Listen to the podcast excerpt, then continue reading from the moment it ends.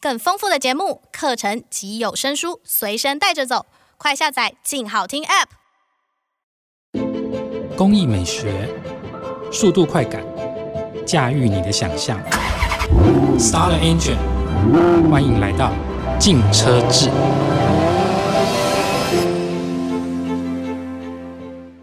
各位听众，大家好，欢迎收听由静好听与静周刊共同制作播出的节目《静车志》，我是静周刊精品组记者小菊菊豪杰。不管你机不机车，但生活中肯定离不开各种车。现在就让我们放下一切的矜持，天马行空的来聊聊关于车车的两三事吧。放下一切的伪装，动力系改装才是王道。据说前阵子的改车专题啊，诶，获得了不错的回响，但之后因为疫情三级警戒的关系啊，无法邀请来宾，所以只好小弟我一个人唱独角戏，撑了几回。还好，随着疫苗注射率的普及与疫情的降温，这次又可以邀请来宾来跟我聊车了。有道是啊，无论是视觉系或是幸福系改装，其实其实都是为了最后的暗黑目标——动力系改车铺路而已啦。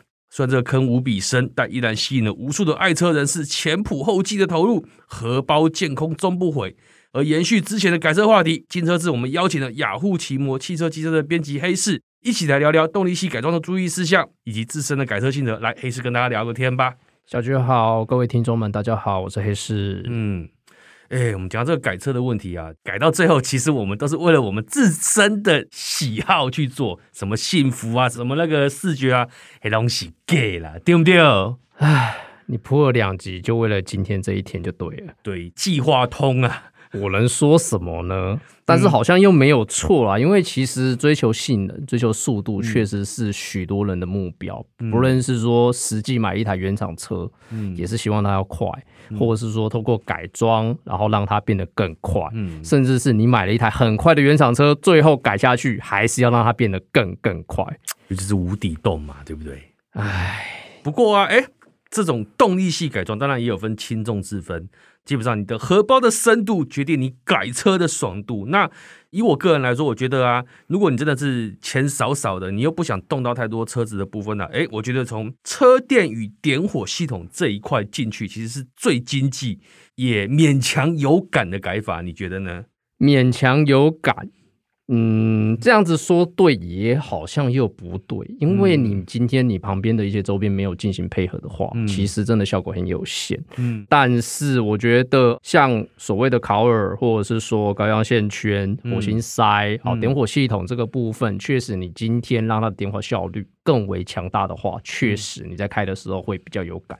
嗯、对，因为你的燃烧效果会变得更好。嗯，对，那我觉得这个算是比较基础性的，可是。我还是比较建议说，这个部分你今天在改装的话，嗯、周边的包括引擎的一些部分、进排气等等的。哦最好都还是要一起动，它才会真的有感。这个叫做步步惊心，就是一步一步走向不归路，就是像你这种想法，欸、固然就是这样就对了啦。没有没有没有没有没有没有没有，我跟你讲，这是有原则的，因为你要先改进气，再排气，接着点火系统，再去动，它才是真正有效。如果你只是单纯先动点火系统，其他的这边的话，感觉微乎其微。坦白讲，我以前的玩的经验是啊，就是好了，你点火系统可能火星塞或高压线烤耳改的时候啊。会有一个比较明显说，起步会稍微轻快一点点。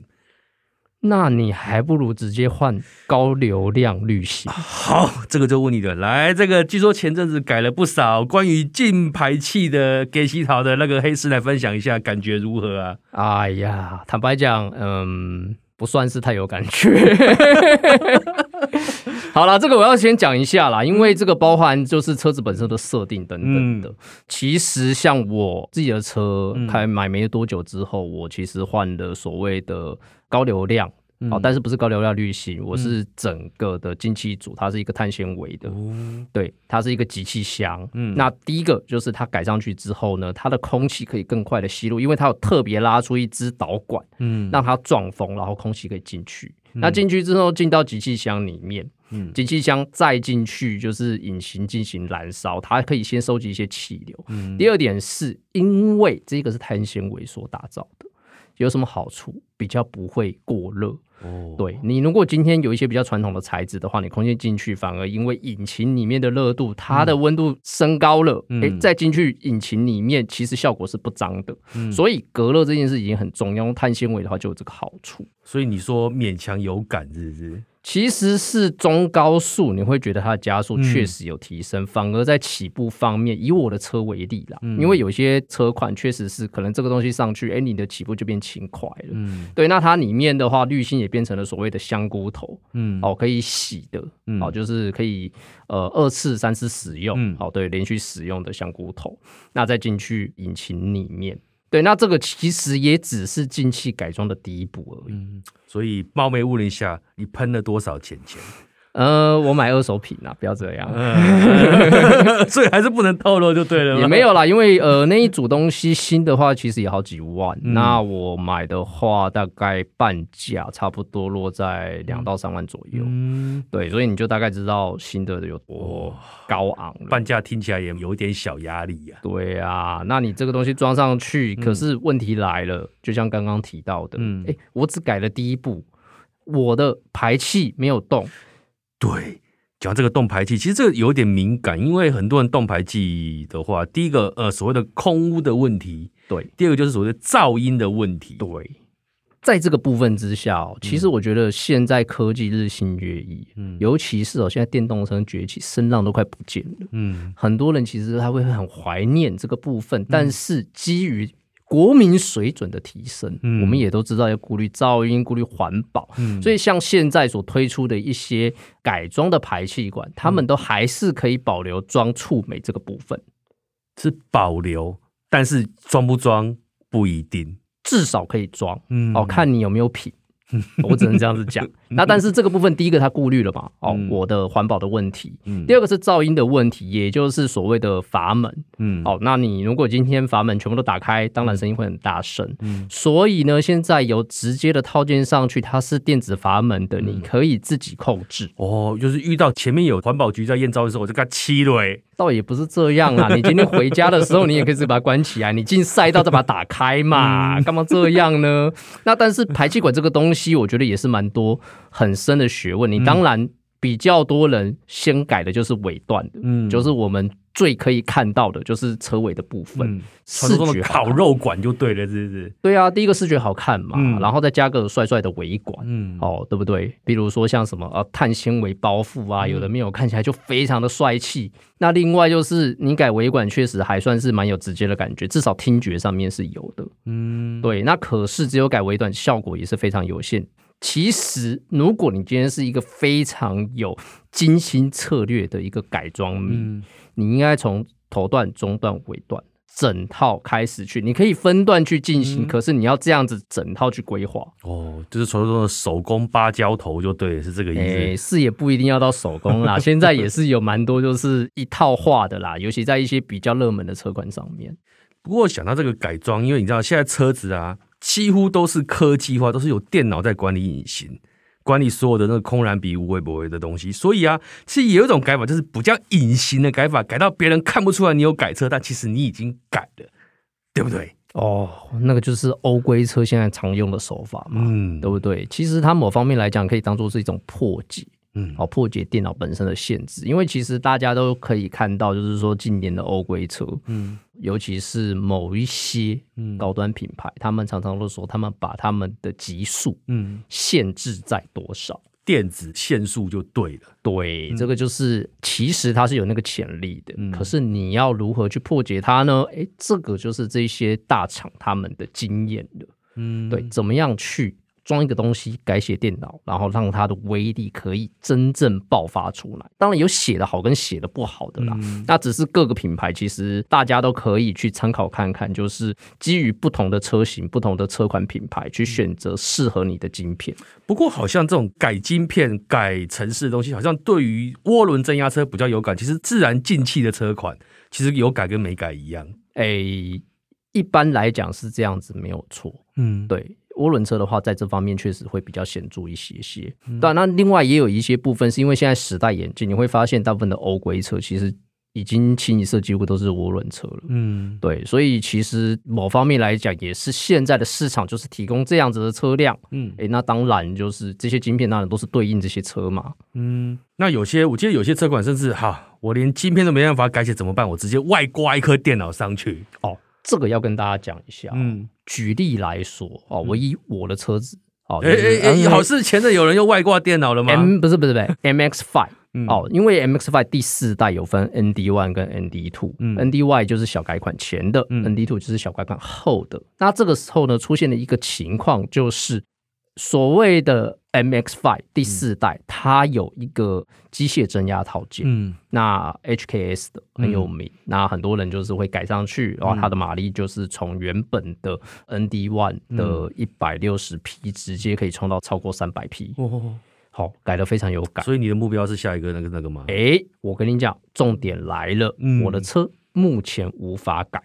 坏，因为他的电脑在 ND Two 的时候，我的是小改款后的，嗯，锁得更紧了，嗯，没有办法破解，所以就变成是说这一套机械增压套件只能目前是 ND One，也就是小改款前的版本可以改，小改款后的版本目前不行，除非你要整个外挂电脑下去重写。那有这个外挂电脑吗？哎哎、欸，嘿嘿，当然有。所以冒昧问一下，这个你的理想的目标啊，大概要喷多少钱钱？诶、欸，我必须说了，我并没有要考虑到这一块，我还是比较崇尚，就是让这辆车是在自然进气的状态下，我没有要装机械增压。嗯、只是这个算是一个案例，就是跟大家讲，是说，嗯、其实。即便可以外挂电脑，或者是说你可以去透过这些的改装让它性能发挥，嗯、但是同一款车不一定都适用哦。你、嗯、有可能小改款后，或者是说它的整个的电脑的程式又不太一样了，哎、嗯，就变得没办法动。但是不要回避问题，要花多少钱呢？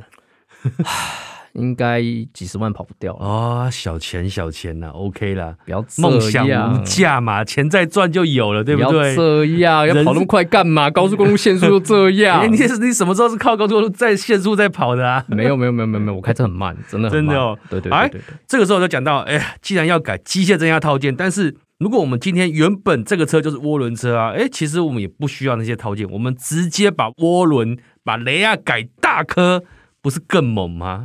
雷亚大颗也是要看怎么改法，因为有些时候你把它改大颗，嗯、然后你的增压值等等的，或者是说你一些设定周边没有好的话，你反而起步变很拖。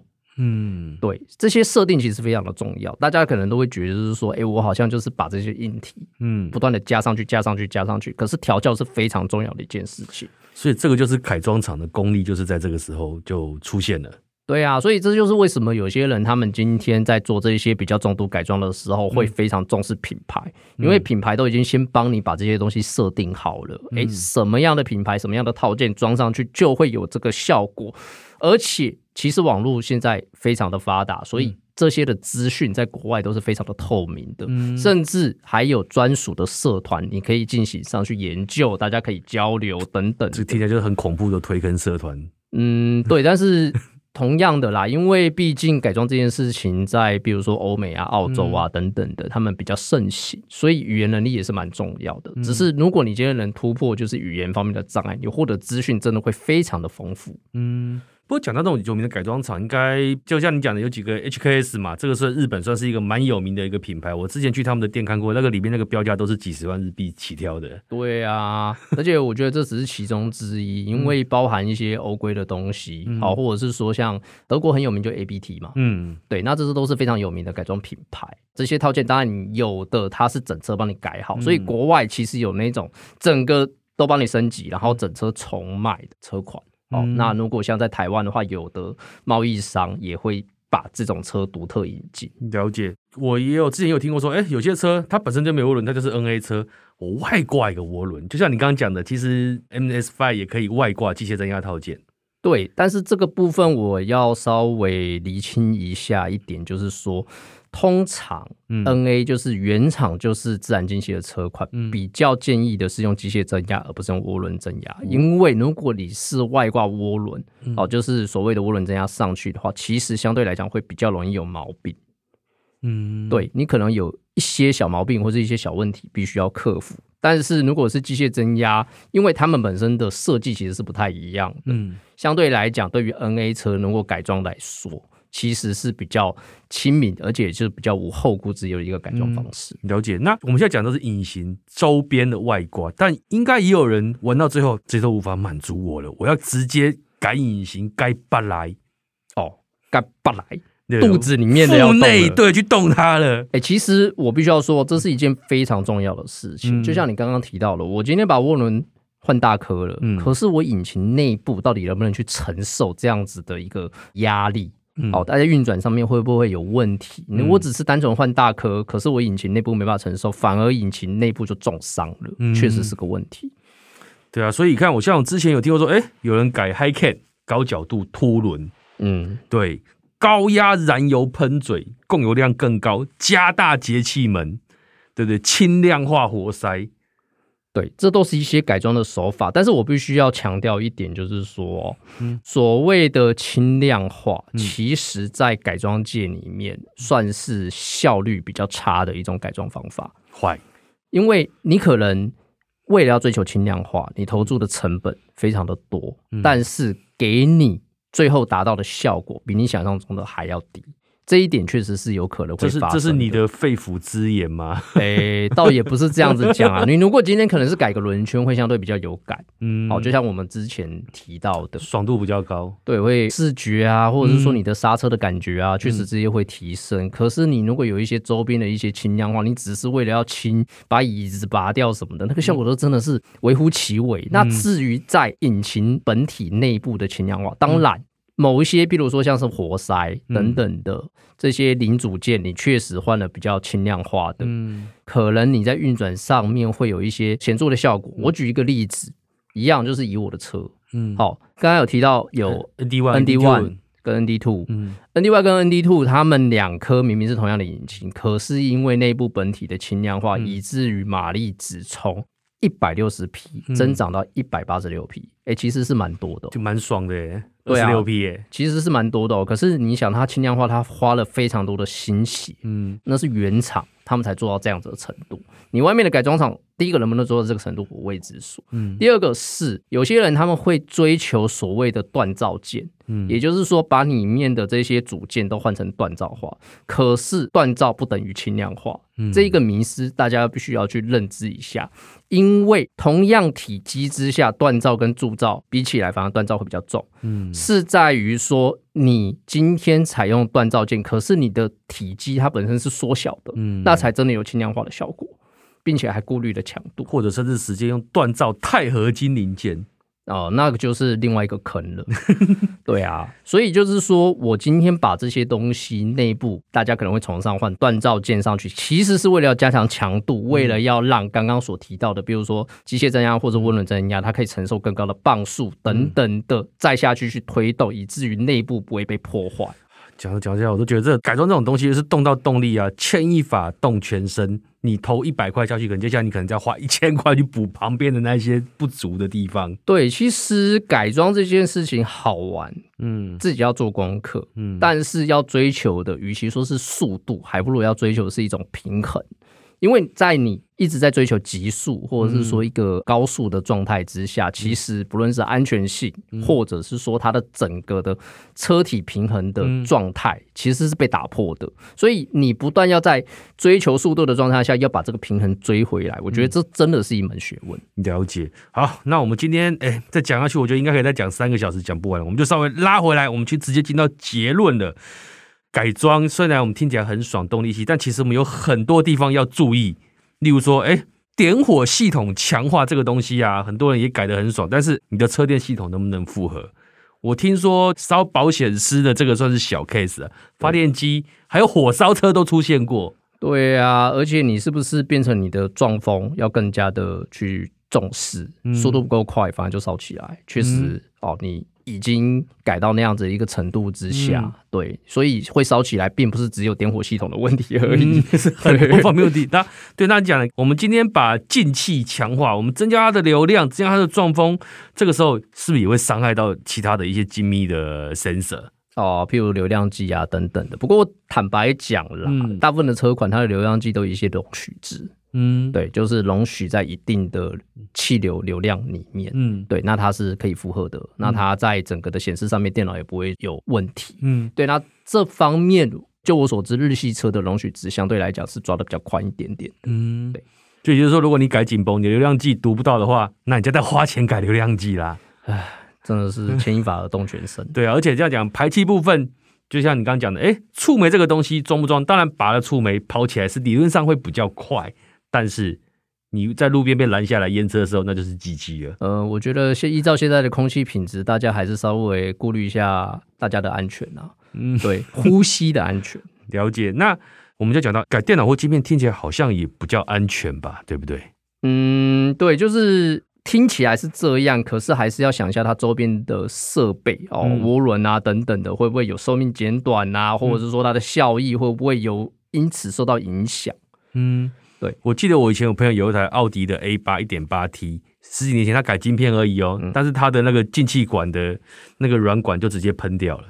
因为啊，压力变大了，对，而且软管因为温度太高，软管就变硬了，也报销了，要再花钱去换所谓的比较耐高温竞技等级的、呃，就是比如说像细胶管啊等等，对对对，确实，那就是一路钱就一路烧下去啊。那我们刚刚讲到加大涡轮号数，这个我之前开过类似的车，就是整个动力就暴起暴落嘛，涡轮没开之前就一一条虫，开了之后变一条龙，其实很难开。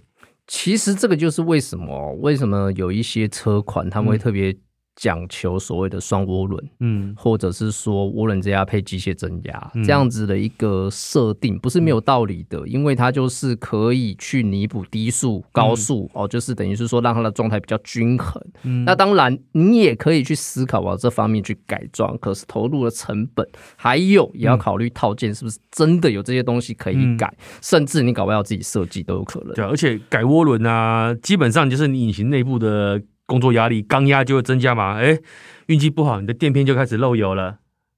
这个时候就忽然觉得电动车好像还蛮不错的。对啊，电动车很爽哦，随便踩下去，那个零到一百随便都是三四秒就达成了。对，然后不会漏油，不会漏油可以漏。对啊，甚至哎，还有人 涡轮改到最后啊，直接我们叫做出怪去啊，引擎就爆掉了。对啊，有没有看到那个喷在路上的那一种？有有有有，甚至看到那种，就看到一根那个活塞杆啊，就直接直接戳出缸体的那种。我必须说啦，如果路上有车子哦，就是打中别人的车，那真的是也是蛮衰的。那而且我们回到一个最重要的结论呢、啊。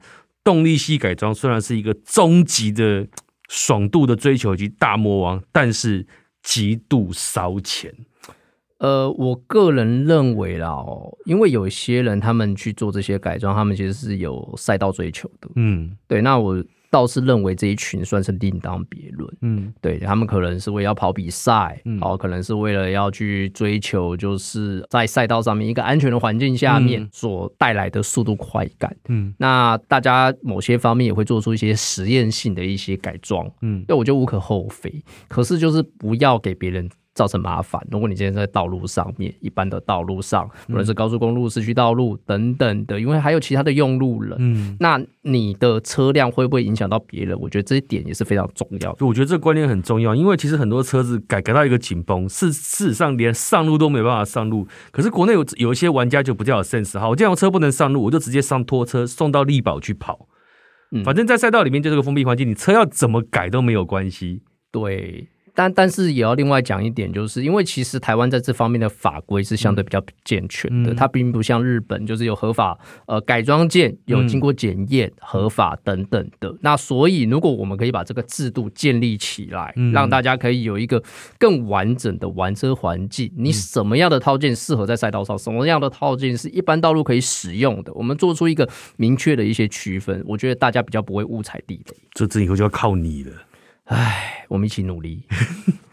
谢谢大家的收听，也请持续锁定由静好听与静周刊共同制作播出的《静车志》，我们下次见，拜拜。喜欢我们的节目，欢迎订阅《静车志》的 Apple Podcast 跟 Spotify。想听爱听，就在静好听。